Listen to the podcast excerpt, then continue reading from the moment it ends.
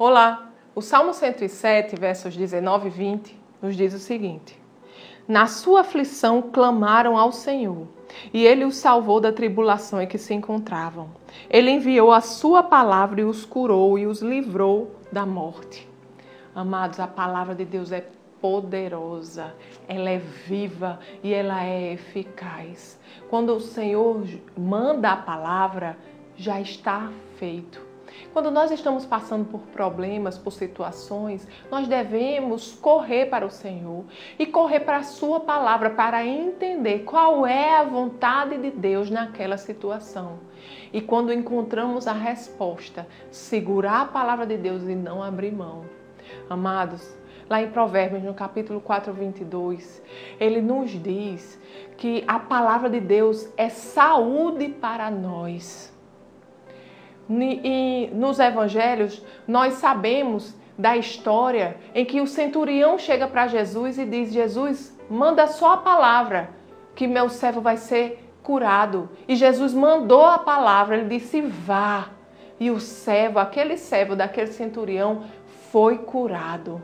Amados, a palavra de Deus é saúde para o nosso corpo, é saúde para a nossa mente. A palavra de Deus é viva, é poderosa. Então, se Deus diz a você, vai acontecer. Confie, tenha fé e não abra mão da vontade de Deus para a sua situação, para a sua vida, para a sua família, para o seu casamento, para o seu trabalho. Não abra mão. Se o Senhor está no comando da sua vida, é Ele quem deve dar a última palavra. E quando Ele der a última palavra, agarra, amados, e não duvida. Amém? Lá no livro de Tiago diz: aquele que duvida, não pense que vai alcançar algo do Senhor. Amém? Nós somos aqueles que têm fé. Nós somos o povo da fé.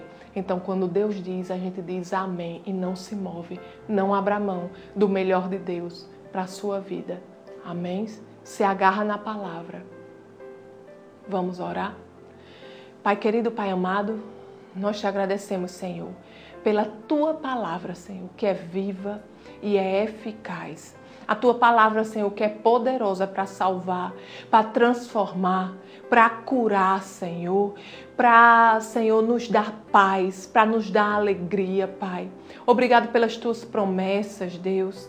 Pai, nós tomamos posse de cada uma delas, Senhor, e não nos movemos por circunstâncias, nós não nos movemos pelo que estamos vendo ou que estamos ouvindo, Pai, porque é você, Senhor, que está no comando da nossa vida, é você, Senhor, quem dita a nossa história e é você, Senhor, que dá a última palavra, Senhor. Nós, Senhor, confiamos em Ti, Senhor, e ficamos, ó Pai, com o que o Senhor diz ao nosso respeito. Te agradecemos, Senhor, porque a Tua palavra é a verdade. Em nome de Jesus. Amém. Tenha um dia abençoado e até amanhã.